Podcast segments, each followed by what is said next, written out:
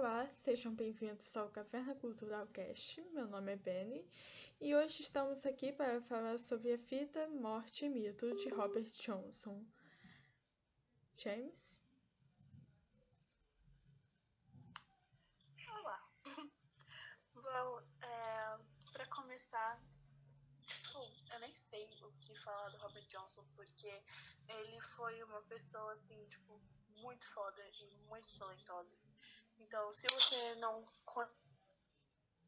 conhece o Robert Johnson, não sabe, não tem noção do que, que ele foi, quem ele era, vou falar um pouquinho dele. É, ele foi um grande guitarrista, tipo, dos anos da década de 10, 20, 30 por aí. E ele foi um dos pioneiros do blues. Tipo, nada seria o que é sem ele. Ele também foi o primeiro membro do Clube dos 27, o que é engraçado porque a gente nem sabe direito em que ano ele nasceu, então não tem pra. não dá pra ter certeza se ele tinha mesmo quando morreu ou não. E bom, foi isso. Para começar, o Robert, assim, da infância dele era muito horrível. Tipo, ele sofreu muito quando era criança porque ele vivia se mudando de casa, cidade e tudo mais. E também por causa do racismo que ele sofria, né? Era uma época muito sofrida. Ele, a mãe dele era Julia Dodds e ela era antes dele, ela era casada com um fazendeiro e carpinteiro que era muito rico chamado Charlie Dodds. E por causa do sucesso dele com a fazenda dele e tudo mais, ele acabou tendo que fugir porque as pessoas brancas simplesmente odiavam ele tinham muita inveja porque eles não aceitavam que um homem preto era muito mais bem sucedido do que eles. Então ele acabou tendo que fugir para não morrer. Por causa disso, a mãe dele ficou tipo muito acabada. Ela ficou muito triste e depois de um tempo sozinha, ela começou a se encontrar com um cara chamado Noah Johnson, que é o pai biológico do Robert. Depois de um tempo, ela teve ele e o pai dele nunca teve muito contato com ele, abandonou ele quando era bebê e tudo mais, todo aquele, toda aquela história. E aí foi assim que eles começaram a se mudar de cidade para cidade. A mãe dele ia atrás de trabalho para conseguir ter sustento, dar comida para ele e tudo mais. Depois de um tempo, a mãe dele casou de novo e esse novo padrasto dele trabalhava nos campos de algodão e obrigava ele a trabalhar lá também. Só que o Robert ele não queria trabalhar nos campos de algodão, ele queria mesmo era tocar música, porque assim, antigamente, muito tempo atrás, os negros só tinham tipo duas opções. Ou eles trabalhavam nos campos de algodão, em trabalho braçal e tudo mais, algo bem pesado, ou eles não trabalhavam, iam morar na rua. Então, por isso o pessoal passava muito tempo nos campos de algodão e eles não tinham nenhuma distração. E aí, por isso, os músicos iam para lá, geralmente fim de semana, para tocar o pessoal, para eles se distraírem e tudo mais, meio que sair daquela rotina sofrida, sabe? Ter, se aproveitar, aproveitar a vida, sabe? Tipo, ter um tempo bom. Enfim, por isso ele queria tocar música, igual aqueles músicos que ele sempre via lá nos campos de algodão e tudo mais. Só que o pai dele, só que o padrasto dele não deixava. E por isso ele começou a apanhar do padrasto dele, que era uma pessoa horrível e tratava ele muito mal. Aos 18 anos, ele se apaixonou por uma garota chamada Virginia, de 15 anos. Eles se apaixonaram e decidiram mentir a propriedade para poder casar os dois se mudaram para uma fazenda porque a família da Virginia era muito religiosa e muito rígida, então eles não apoiavam o relacionamento dele, eles não queriam que a menina fosse casar com um cara que tocava música do diabo, né, que é o blues. Então, eles mudaram para aquela fazenda, onde eles viveram juntos até ela completar oito meses, oito meses e meio ali de gravidez. E quando ela estava perto de ter o bebê, ela foi para casa dela, da avó dela. E antes de partir, o Robert prometeu para ela que nunca ia desistir da música, que nunca ia desistir do blues e que ele ia chegar a tempo lá na casa da avó dela para ver o parto do filho deles. E enquanto ela estava fora, ele aproveitou o tempo sozinho para voltar a tocar guitarra e decidiu também ir tocar em alguns bares que tinha por ali que ele já conhecia. E por causa disso, ele acabou não chegando a tempo de ver o parto da esposa. E quando ele chegou lá, ele descobriu que tanto ela quanto o bebê tinham morrido durante o parto. Quando ele chegou lá, os dois já estavam até enterrados. Então foi algo muito pesado para ele. Tipo, imagina, sua esposa e seu filho, que você nem chegou a conhecer, estarem mortos e enterrados já, e você ficar sabendo só depois. Sério, foi muito pesado. E foi isso. Ele também sofreu muito na vida dele e tudo mais. Tem várias outras coisas, mas acho que nem tem como falar porque a gente não tem muitos registros disso. É mais um boato, assim. Luiz? É, agora a gente vai falar sobre é, os mitos envolvendo o Robert Johnson. E o mais conhecido deles é que ele vendeu a alma para o diabo numa encruzilhada das rodovias 69, é, 61 e 49. É, e lá, é, esse mito diz que ele chegou com o violão e ficou esperando o diabo passar. E ele ouviu o som de uma gaita, e nesse, nesse som apareceu um homem que pegou o violão do, do Robert para afinar, e afinou meio, meio tom, se eu não me engano, e devolveu o violão para ele, e assim selou o pacto.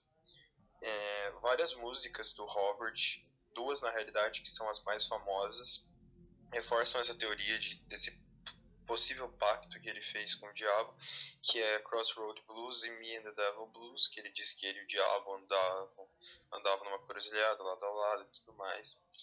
E além das outras teorias de que ele aprendeu a tocar violão junto com um mestre dele, que é o Ike Zimmerman, se não me engano, esse é o nome dele. É, eles tocavam em cemitérios em busca de paz e tranquilidade, e as almas iam ensinar o blues para eles. E além das outras questões de religião e tudo mais, que o blues era visto como uma, uma, uma música do diabo pelas igrejas, pelo fato de que as mulheres iam para os cultos e os maridos ficavam nos bares de blues, e às vezes as próprias mulheres iam e tudo mais. Agora, eu e o Cauã vamos falar mais um pouquinho sobre as músicas do Robert e, o Ben, se quiser complementar também. Então, muito das músicas do Robert colaborou com essa com esse mito dele. Eu tenho várias assim possíveis explicações para esse mito e muitas delas se baseiam nas músicas, que você falou de Crossroads Blues e Me and the Devil Blues. Também tem Hellhound My Trail, acho que é esse o nome da música, que cita espalhar um pó branco, se eu não me engano, na porta de casa, que seria uma forma de buscar proteção, né? Isso é relacionado com o voodoo, que era um tipo de sincretismo religioso que tinha elementos do cristianismo, elementos do voodoo tradicional haitiano, que era muito praticado por negros americanos, que incluía uma forma de pedir um tipo de conhecimento e ajuda na vida para entidades. E o estilo dele tem muito a ver com o motivo pelo qual essa lenda começou a surgir, porque ele tinha mentores, por assim dizer, né, inspirações no, nos bluesmen Sam House e o Willie Brown. E só que ele tocava junto com eles algumas vezes e no meio de shows e ele não tocava muito. Sam House dizia que quando ele tocava as pessoas quase enlouqueciam, que mandavam ele parar. Era ruim no início. E ele voltou um ano depois de ser expulso de um bar que eles estavam fazendo um show uma vez e ele voltou simplesmente tocando melhor. Tanto que tanto melhor que o Sunhouse quanto melhor que o Willie Brown. Então, muita gente pensava desse tipo de coisa, né? Já combinando com outros elementos da vida dele, faziam as pessoas pensar nesse tipo de coisa, né? As referências ao voodoo nas músicas, no fato de que o blues, no geral, era visto como música do demônio, e tocar blues era, tinha expressão, né? Selling your soul to the devil, vender a alma pro demônio. Então, junta tudo nesse caldeirão, por assim dizer, e, e essa lenda começa a aparecer, né? Então, tem vários elementos e a música deles, é, dele era um desses. Porque ninguém tocava como Robert Johnson. Era uma coisa assim. O slide que ele fazia, o estilo que ele fazia, soava como três, quatro pessoas tocando ao mesmo tempo. E simplesmente nenhum bluesman conseguia imitar isso. Também porque quando ele tocava, muitas vezes ele tocava virado de costas para o público, para ninguém pegar o estilo dele, para ninguém aprender as técnicas que ele usava. E isso, quando alguém via isso, ele não voltava mais para o lugar, ele simplesmente parava de ir no lugar que ele estava tocando. Então, tudo isso colabora para esse mito dele e para a importância dele também, né? Que ele foi um dos, um dos guitarristas de blues mais importantes da época dele. E ele era um dos mais conhecidos no Mississippi, no do Delta Blues, né? Exatamente. Você vai querer complementar com alguma, alguma coisa, bem? É, o que eu tava pensando em falar é que nessa época, como o blues é considerado a música do diabo, né? Porque os padres começaram a propagar isso e tal, isso deve ter colaborado para poder fazer esse mito de que ele teria vendido a alma pro diabo. Mas o que é mais aceito, assim, né, como verdade mesmo, que ele voltou para a cidade natal e treinou lá com o Ike Simon. Desculpa, eu tenho um problema para falar um pouco. Tommy? Bom, a importância dele no blues, ela começa pelo local de nascimento do Robert Johnson. Ele nasceu no Mississippi e essa era uma área onde o blues estava começando a ascender. Que é um tipo de blues que é pré-guerra, que ele era feito nos anos 20 e nos anos 30. Foi bem chegando na Primeira Guerra Mundial, que é quando começou uma outra geração de músicos. Cara, ele tinha um modo de fazer um slide diferente e esse tipo de blues que ele estava inserido era só o violão e a voz. E ele começou porque nas plantações de algodão você não podia cantar.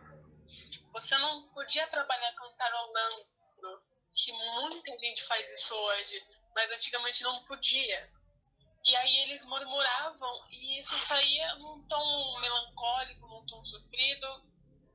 E é por isso que o blues ele tem uma entonação assim, como é que eu posso dizer, do, dolorosa, como se você estivesse sentindo dor, como se você estivesse tipo, apanhando.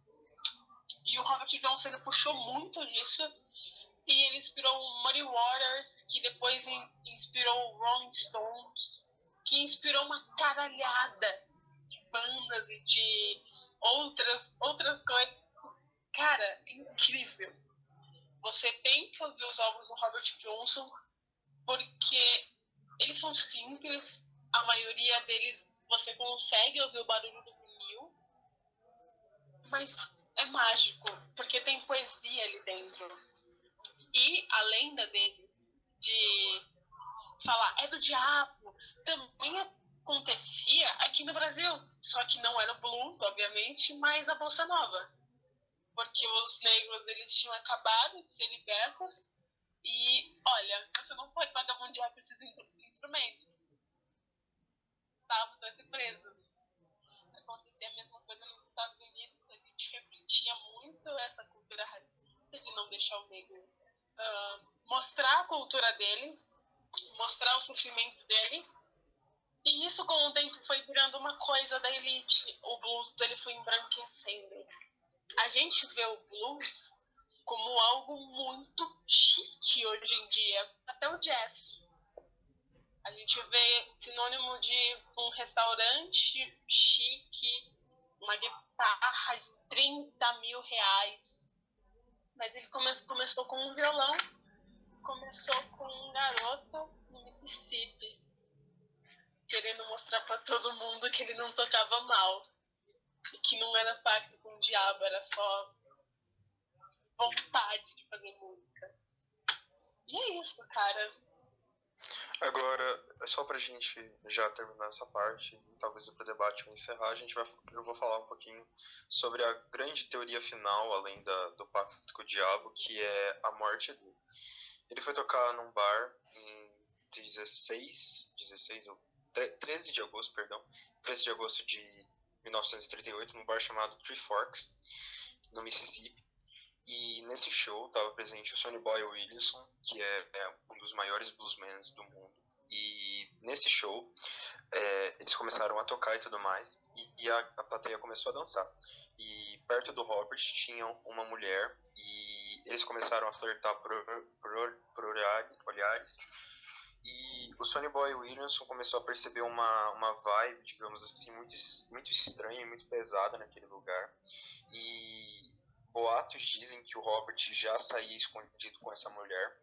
E essa mulher que é, o Robert estava trocando olhares, ela era mulher do dono do bar onde o Robert estava tocando. E o Sonny Boy percebeu que tinha alguma coisa errada. É, um, um tempinho depois, eles continuaram tocando era dançando, e aí entregaram uma garrafa de uísque aberta pro, pro Robert. O Sonny Boy, mais rápido que conseguiu, ele pegou essa garrafa e derrubou no chão e falou pro Robert, cara, você não pode beber uma garrafa de uísque aberto, isso é perigoso. E o Robert ficou puto e disse para ele que nunca mais era para ele derrubar uma garrafa de uísque da mão dele. E aí veio uma outra rodada da garrafa, o Robert bebeu, passou um tempinho, eles continuaram tocando mais um pouco, o Robert começou a passar mal, ficar zonzo, e ele saiu do palco. É, aí ele agonizou por três dias até morrer e nesse período de três dias ele contraiu tuberculose. Porém, no atestado de óbito dele diz que ele morreu de sífilis, mas tem as teorias que ele morreu envenenado, que é o que a maioria das pessoas acreditam, que ele morreu de sífilis, é, tuberculose ou arma de fogo. Então, é, o Robert é um cara totalmente misterioso que você pode, sei lá, você pode pesquisar tudo sobre ele, mas nunca vai ter uma verdade absoluta nisso tudo.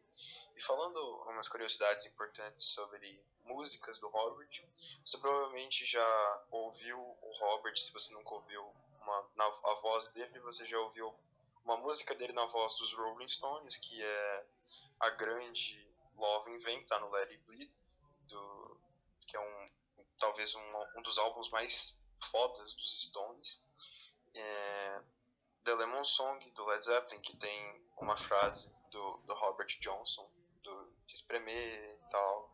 Não. E Traveling Blues Não. e tudo mais, que é a frase que é a música talvez mais da hora.